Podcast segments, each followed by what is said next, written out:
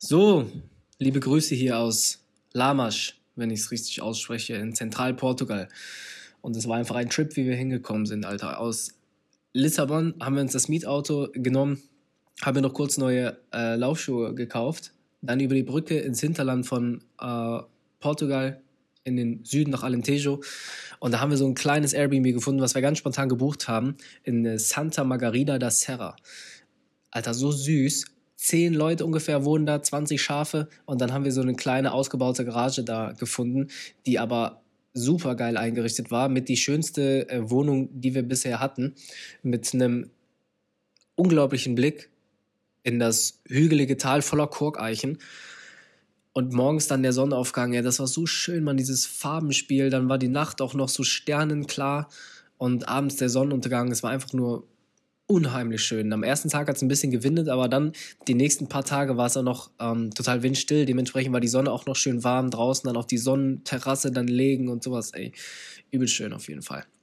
Wir haben in der Zeit auch ein paar Freunde besucht, dort hinten in Alentejo. Äh, die haben 23 Hektar Land, was einfach nur gigantisch ist. Fünf Brunnen da drauf, eine natürliche Quelle. Und die haben uns dann zum äh, Lunch da eingeladen. Wir haben uns das Land einmal angeguckt, diese ganzen ähm, Dinge besprochen, auf die man noch achten muss, wenn man in Portugal ein äh, Stück Land kauft und was man da am besten macht und so weiter. Da haben die uns viel geholfen, weil das ist ja auch ein Ort, der für uns relativ äh, gut in ja, Erwägung kommt. Deshalb waren wir da, wollten das Ganze mal auskundschaften. Und ja, neben dem haben wir noch halt ein bisschen äh, einen, kleinen Trip gemacht durch das Land, an die äh, riesige Küstenlinie da gefahren mit diesen unglaublich weiten Sandstränden, den Lagunen. Da gibt es Dünen da und Klippen und alles auf einer kurzen Distanz. Also total schöne Strände. Wusste ich so vor auch nicht, ehrlich gesagt. Und ja, das war das. Unglücklicherweise bin ich aber auch verdammt krank geworden. Äh, am Samstag noch in Lissabon, am letzten Tag, ja, als wir zurückgefahren sind, so um die Zeit und es war ein toller Ort, um mich da zu regenerieren.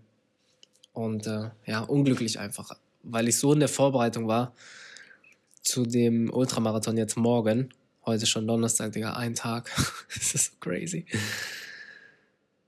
Und ich hoffe, dass ich jetzt einfach die letzte Woche mich richtig ausruhen konnte. Ich habe so viele Vitamine getankt. Ich habe so viele Naps gemacht zwischendurch. Ich habe meinen richtigen Trainingsplan für Schlafen ausgedacht, Mann. Und ich denke, mit den ganzen Spaziergängen noch barfuß über das Gras, in der Sonne gesessen, viel und frische Luft äh, genossen, viel Wasser. Ich bin nach einem Tag äh, ohne Fieber aufgewacht. Also die erste Nacht war ein bisschen kacke, aber ja, es war einfach super. Fix, kein Halsschmerz mehr, kein gar nichts. Und heute habe ich schon wieder den ersten Lauf gemacht. Fünf Kilometer, um einfach nur zu gucken, ob noch irgendwas da ist. von diesen letzten fünf, sechs Wochen Vorbereitung und es war tatsächlich ganz gut. Bin ein bisschen, bisschen müde, aber sonst geht es mir ganz gut. Und äh, da will ich weiter noch drauf eingehen. Aber vorher schließe ich noch ab, wie wir hier nach Zentralportugal gekommen sind. Es war eigentlich nur eine kleine wilde Fahrt äh, vom Süden, 300 Kilometer zwischen Porto und Lissabon. Und dann haben wir uns eine Nacht beziehungsweise zwei Nächte haben wir gebucht in Coimbra. Das ist tatsächlich die ehemalige Hauptstadt von Lissabon. So wurde es mir gesagt von Lea. Äh, haben wir zwei Nächte da eigentlich eingebucht und nach einem Tag sind wir dann abgehauen, weil es uns einfach nicht gefallen hat. Der Vibe hat uns irgendwie nicht gecatcht, liegt vielleicht auch daran, dass es so düster irgendwie draußen war und wir so kaputt waren irgendwie. Lea habe ich auch noch ein bisschen angesteckt und dann haben wir so ein Zimmer bekommen, was eigentlich ziemlich modern eingerichtet war. Ähm, aber es hat einfach auf Airbnb nicht den, äh, den Eindruck gemacht, wie unglaublich klein das war. Es ist okay, weißt du, für eine Nacht, vielleicht auch für zwei, aber weil wir einfach so schon nicht so gut drauf waren und äh, hat dann dieser enge Raum auch noch aufs Gemüt äh, gedrückt. Wir hatten keinen Balkon und sowas und es war nicht cool. Es waren aber auch einfach keine, äh, ja, keine Wohnungen so drumherum mehr irgendwie in annehmbaren Preiskategorien auch verfügbar. Und ich denke wegen dem Lauf einfach am Wochenende. Dieser kleine Ort da, da waren auch keine Hotels mehr verfügbar, wo der stattfindet, hier 15 Kilometer von wo wir gerade sind. Aber es sind super viele Leute einfach da. Aus ganz Portugal, aus Spanien und so weiter. Ich glaube, ich bin der einzige Deutsche, aber ist auch egal. Ja, ein Tag, also zwei Tage gebucht, nach einem Tag abgereist. Das ist auch das erste Mal auf der Reise gewesen, dass wir das gemacht haben. Und dann sind wir runtergefahren nach Lamasch, wo wir jetzt gerade sind, auf so ein kleines Weingut klein ist auch gut gesagt, ist einfach verdammt riesig. Die haben mir hier uns ähm, zum Check-in so eine Flasche hauseigenen Wein noch bereitgestellt. Das war jetzt natürlich ein bisschen teurer, aber war mir dann auch scheißegal, weil unser gutes Gemüt ist mir einfach viel wert und wenn ich gut drauf bin, verdiene ich auch wieder viel Geld. Und äh, ja, wir müssen ja nicht leiden im Leben und wir haben ja genug Geld. Deshalb lassen wir das mal sein. Und hier bleiben wir jetzt noch bis morgen. Äh, und ich versuche mich jetzt noch einen Tag ein bisschen auszuruhen und mache dann morgen einfach so viel ich schaffe. Und das ist es auch, worum es geht eigentlich heute. Das tun, was man kann mit den Umständen, die man hat. Richtig schön, richtig schön neutral ausgedrückt. Ja, die Situation ist halt einfach, wie sie ist. Ich habe alles getan, was ich konnte, um so schnell zu regenerieren, wie ich konnte. Und ich denke, diese Kälte hier auf dem Festland hat mich einfach gepackt. Das könnte es sein. Stattdessen hatte ich jetzt aber viel Zeit, mich auch so nochmal zu regenerieren. Mein Knöchel zum Beispiel habe ich ähm, jetzt innerhalb von zwei Tagen, drei Tagen habe ich komplett geheilt. Einfach weil ich nicht gerafft habe, dass meine Faszien ähm, da am Tibialis-Ansatz, die waren so verklebt, dass ich da mit einer ganz speziellen Dehnübung drangehen konnte. Und dann auf einmal merke ich heute Morgen, boah, ich wach auf, beziehungsweise ich gehe heute Nacht zum ungefähr 80. Mal aufs Klo, weil ich so viel trinke. Und ich merke, dass ich gerade auftreten kann und keinen Schmerz habe. Und das ist so ein unge ungewohntes, geiles Gefühl gewesen. Ja, was ich bis jetzt in den Abend noch genieße. Und das wird mir wahrscheinlich auch zugutekommen bei dem Lauf morgen. Das hatte also auch ja, seine, seine guten Seiten, dass ich jetzt die letzten Tage so Piano gemacht habe, aber ja, es muss jetzt nicht um den Preis sein. Immerhin ist der Fuß wieder ganz. Und das war ziemlich nice. Wie gesagt, heute Morgen habe ich den ersten Lauf gemacht. Äh, hatte erwartet, dass ich mich anschließend irgendwie Matsche fühle im Kopf, aber ich habe auch keine Kopfschmerzen mehr. Oder ja, einfach nicht mehr dieses hart drückende Gefühl. Und äh, mir läuft nur noch ein bisschen die Nase, aber ich denke, das ist aushaltbar. Vor allem habe ich noch eine Nacht von heute auf morgen. Wir heizen hier gerade das Haus ein, weil es auch noch so kalt ist hier, Digga. Mhm. Uh, wir heizen hier mit Pellets in so einem Elektroofen, habe ich auch noch nie gemacht. Richtig komisch. Ist das gesund eigentlich, Mann? Oder ist das nachhaltiger? Oder wieso machen das Leute, man, dass sie, dass sie Pellets in den Elektroofen schmeißen? Das ist nicht mal ein angenehmes Gefühl, Digga. Es ist nicht mal ein angenehmes, weißt du, dieses Geräusch von knisterndem Holz, das ist doch so schön eigentlich. Und wieso habe ich hier jetzt so einen Glaskasten, der da Wind reinpustet in die Pellets, damit die anbleiben? Voll unnatürlich irgendwie, voll komisch, wieso wir Menschen so sind. Jetzt kann ich auch noch die Stufe einstellen, wie der Pelletofen da äh, das die Luft da reinpustet, umso größer wird die Flamme und umso lauter wird das. Es ist so komisch. Wieso macht man das? Es ist so komisch.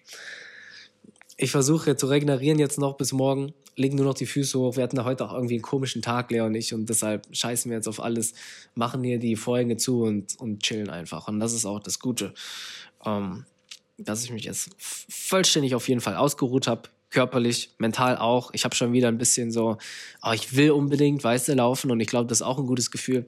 Und die Lea ist gerade Sport machen draußen. Ich werde jetzt gleich Essen machen. Wenn die wieder da ist, dann geben wir den Scheiß auf alles und Netflixen dann einfach oder sowas. Keine Ahnung. Das Trinkwasser, by the way, wo ich jetzt gerade zur Küche geguckt habe, ist auch ziemlich klar. Mal ganz anders äh, als sonst, wenn das so, ver so verklort ist, weißt du. Aber hier ist es eigentlich eine positive Überraschung. So viel dazu. Ich werde also morgen so, äh, alles tun, was ich kann. Und das war's. Ich mache mir keinen Stress. Wenn es nicht geht, dann höre ich auf, weil äh, auf eine Herzmuskelentzündung habe ich überhaupt keinen Bock. Und ich will das Ganze ja auch noch langfristig machen.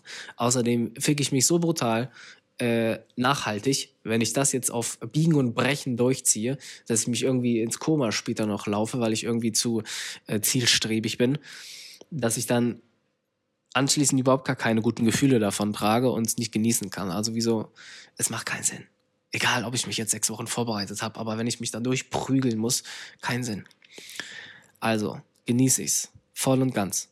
Und eine gute Sache wird wahrscheinlich, dass ich keine sonderliche Spannung in mir tragen werde, weil ich sowieso schon versuche, so leicht wie möglich äh, über den Kurs da, über die Strecke zu fliegen, werde ich definitiv nicht noch extra Spannung in den Hüften, in den, in den Schultern oder sowas tragen, ähm, weil das zieht mich auch noch, noch runter. Also eine sehr gute Sache. Und vor allem werde ich mich nicht stressen.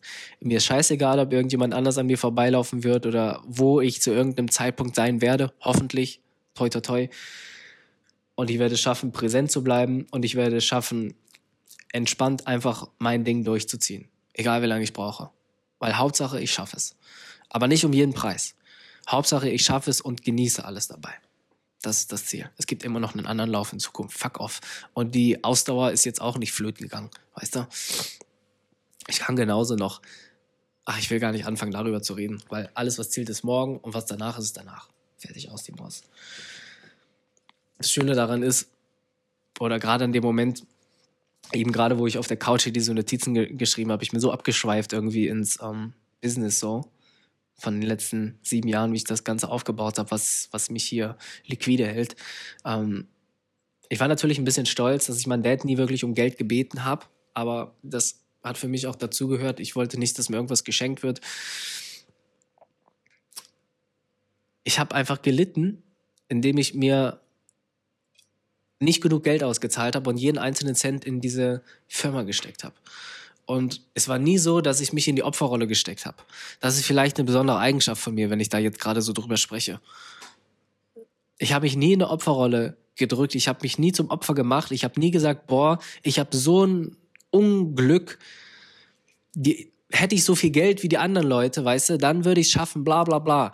Aber das habe ich nicht gemacht. Ich habe immer an mich und meine Fähigkeiten geglaubt und ich habe immer die Situation genommen und wenn sie scheiße war, habe ich gelernt, wie ich damit umgehe, mit einer stoischen Philosophie, so wie ich es jetzt gerade auch tue. Und dann habe ich es durchgezogen. Und das macht mich eigentlich ziemlich stolz, wie ich gerade drüber spreche. Und das ist eigentlich auch die Lektion, die ich dir aus diesem Blogpost mitgeben will. Die Hoffnung, dass du deine Situation einschätzen kannst, wachsam bist und dich nicht als Opfer siehst sondern die Situation nimmst, wie sie ist und du machst das Beste draus. Und das mache ich morgen auch. Wir sehen uns auf der anderen Seite.